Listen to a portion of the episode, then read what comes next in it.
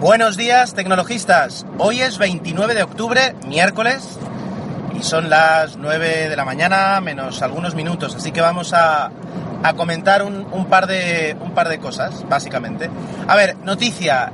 Eh, de hecho, la noticia la leí poco después de haber publicado el podcast de ayer en el que, bueno, os conté todo el, rollo del, del avión del MD-11, que no sé si, si tampoco en realidad os, os, os resultó interesante o no.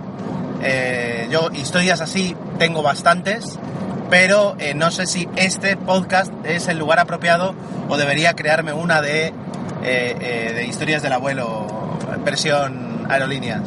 Bueno, la cuestión, uh, la noticia que leí y que realmente, como decían en, en, varios medios, tanto aquí en España como en Estados Unidos, rompe un poquito la baraja de, de lo que se estaba haciendo hasta ahora en almacenamiento en la nube, ha, sido la iniciativa de Microsoft de ofrecer a todos los usuarios que tienen eh, contratado mensualmente Office 365, ofrecerles uh, espacio ilimitado en la nube.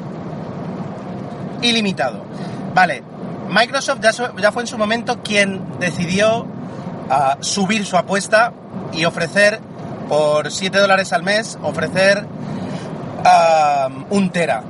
¿De acuerdo? A, esa, a ese órdago, por, por quedarnos en el mus, eh, le respondió, lo, lo, vio a Dropbox, que subió también a un tera en la cantidad de, almacenamiento para usuarios de pago, Dropbox y también eh, Google Drive, ¿de acuerdo? Apple se quedó un poquito por detrás.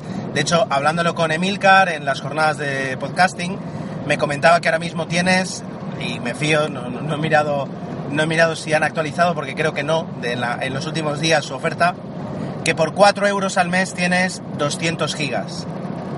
Bueno, no está mal, porque no está mal 200 gigas, pero no es el Tera que te ofrece eh, Google Drive o, Dropbox, ni tampoco es el Tera que te estaba ofreciendo hasta ahora a uh, OneDrive, la, la solución de, de Microsoft. Pues eso, por 7 euros, 7 dólares tenías un Tera. Pues ahora, para los usuarios de Office 365, deciden ampliar ese espacio y darlo en ilimitado. Eh, no es inmediato, es decir, si ahora vais corriendo a la página de, Office, Office 365 y lo, lo, contratáis, veréis que os da de momento un tera. Pero ya hay una página eh, a través de la cual podéis decir, por favor, dadme espacio ilimitado, porque esa ampliación, con buen criterio, se está haciendo de forma gradual y en todas las cuentas y no de golpe. Eh, porque somos así los usuarios y nos podríamos todos a subir eh, 500 teras cada uno. La cuestión, eh, con eso ya, eh, no sé, es decir, no sé, es, es muy, realmente es, es, es necesario tener más de un tera.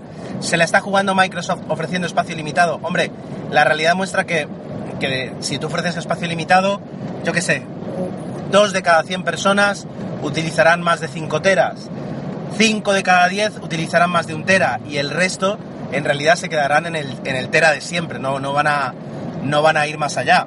Así que eh, no es eh, un riesgo excesivo para Microsoft a corto plazo, a largo ya veremos.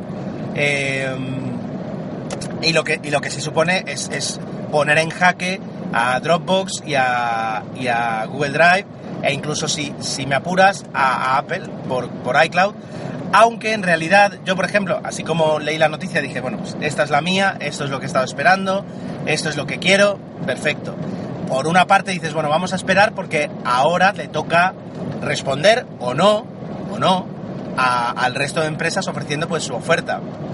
Y por otra parte dices, bueno, si tú eres un usuario de Apple, de productos de Apple, tienes un Mac, un iPad, un iPhone, como tengo yo, un Apple TV, dices, bueno, uh, no es eh, problema porque, porque OneDrive tiene aplicaciones para, para iOS, tiene aplicaciones para Mac, es decir, no, no vas a tener un problema en usarlo, no va a ser como aquella época de que si no tienes Internet Explorer instalado no te funciona nada, pero lo que sí te, lo que sí te vas a encontrar es que te va a faltar la integración que ahora mismo Apple solo te ofrece prácticamente con, con iCloud, ¿de acuerdo?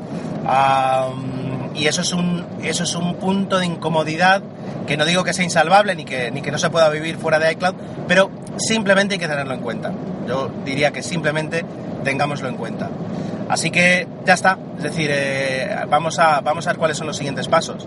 He estado leyendo además la capacidad que, o sea, en realidad te dan espacio limitado, pero el servicio que te ofrecen es utilizar Office en cualquier Mac, PC y, tablet o, iPhone, es decir, para, para, para Android, Windows Phone y, iOS, es decir, ofrecen una, una, una solución horizontal, digamos, para, para cualquier dispositivo que tengas para poder utilizar Office. Bueno, ahí está la noticia. Ah, eso, vamos a esperar una semanita, vamos a ver qué dicen los demás, ¿no? Y, a partir de ahí, pues ya podríamos hasta tomar una decisión. Desde luego, además, la diferencia es que Dropbox te ofrece, por ejemplo, un Tera por 10 euros al mes, mientras que Microsoft te ofrece espacio limitado por 7 euros, lo cual es, es, sensiblemente más económico, y por 10 euros lo que te da es acceso de hasta 5 usuarios, es decir, puedes crear una nube familiar y tener acceso a ese espacio limitado a 5 personas.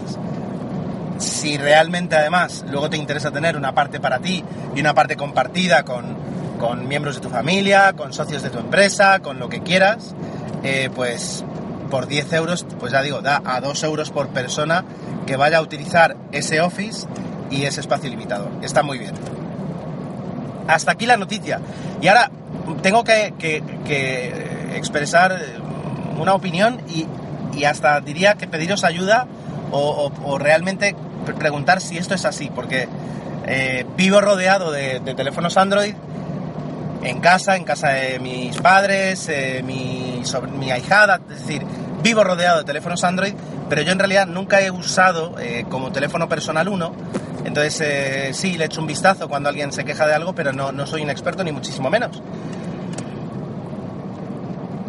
Ahora mismo, cualquier teléfono de gama media, de entre 100 y 200 euros de, teléfono, que te compres Android, marca, marca La Pava, marca, marca Wico, marca Samsung, cualquiera que sea que traiga un Android, pues Jelly Bean, un 4.1, un 4.2, muchos teléfonos, ya digo, de gama media, lo que traen son eh, 4 GB de almacenamiento interno y luego ya expandibles con una tarjeta micro SD hasta 32. De esos 4 GB de almacenamiento interno, casi 2, 1,6, 1,8 más o menos, están ocupados por el propio sistema operativo, por Android. Lo cual le deja al usuario pues más o menos 2 GB de espacio interno. Con esto que tiene Android, que lo puedo entender, de no de no permitir instalar muchas aplicaciones o que muchas aplicaciones no se dejen instalar en, no se dejen instalar en la tarjeta SD, pues con todo eso ocurre que todas tus aplicaciones tu, del día a día eh, las tienes que terminar instalando en, en la tarjeta interna, es decir, la memoria interna, y para eso solo cuentas con 2 GB. Por tanto, te pones a instalar aplicaciones y cuando llega el tope, se acabó, tienes que empezar a, eliminar. Mi primera pregunta es, ¿esto es así? Es decir, yo me puedo comprar un teléfono hoy de gama media Android. Y realmente si, si llego a instalarme pues 2 gigas, que 2 gigas actualmente pues es una cantidad bastante reducida, eh, ya está, ya no puedo instalar más, tengo que ponerme a jugar, tengo que ver dónde me están almacenando los datos las aplicaciones, seleccionar como predeterminado la tarjeta SD para las fotos que saquen y revisar con el explorador de archivos qué es lo que se me ha colado o qué aplicación me está ocupando mucho. Porque, por ejemplo, yo tengo en el caso de mi sobrina que, como, como buena adolescente, le da un uso espectacular a WhatsApp y su WhatsApp ocupa un giga. Tengo, ahí hay que ver realmente, hay que ponerse a quitar fotos, a mover, etcétera, etcétera, vídeos seguramente, pero ocupa un giga, o sea que tiene otro giga para el resto de aplicaciones. Y, y me sorprendo porque, porque a ver, no es que ahora vaya a decir es que iOS es mejor, no, pero nunca he tenido ese problema. Es decir, yo, mm, mi primer iPhone fue un iPhone 3G de 16 GB en su momento, en el año 2008. Eh, y yo sabía que tenía 16 GB para fotos, para aplicaciones, para vídeos, para lo que quisiera. Ahí tenía. Con Android sé que siempre ha habido esa dualidad de, espacio interno y espacio y espacio externo, digamos, es decir, eh, memoria, memoria de tarjeta de la tarjeta SD pero lo que nunca me había planteado o, realmente pensaba es que podían darse, ya digo, en el año 2014 con, con Android 4.0, problemas de memoria, de tener que andar quitando aplicaciones porque solo puedes instalar en dos. Si alguien ahora me piensa y me dice, bueno, puedes rutear y a partir del momento en el que ruteas haces una partición a la tarjeta SD y ya puedes pasar cualquier aplicación que tú quieras a la tarjeta SD, me sirve como solución, porque me sirve como solución, pero me cuesta mucho que, tenga que ponerme a rutear un teléfono, a, saltarme, digamos, las, restricciones que pone el fabricante para poder instalar las aplicaciones que yo quiera. Ya digo, eh, es un comentario, pero a la vez es, fruto de mi desconocimiento de la plataforma Android y, me gustaría que, si alguien tiene a bien, conoce ¿no? más la plataforma y tiene a bien informarme o, confirmarme si estoy en lo cierto, pues, pues que me, lo llegue, me lo indique, ¿no? Os lo agradecería. Como siempre, ya sabéis, la cuenta de Twitter, arroba tecnologistas-bajo, y mi cuenta personal, arroba 7 Así que ahí está, ahí vamos con el miércoles. Eh, nada más, mañana será jueves y casi casi terminará la semana y traeremos más cosillas. Que tengáis un buen día. Hasta mañana.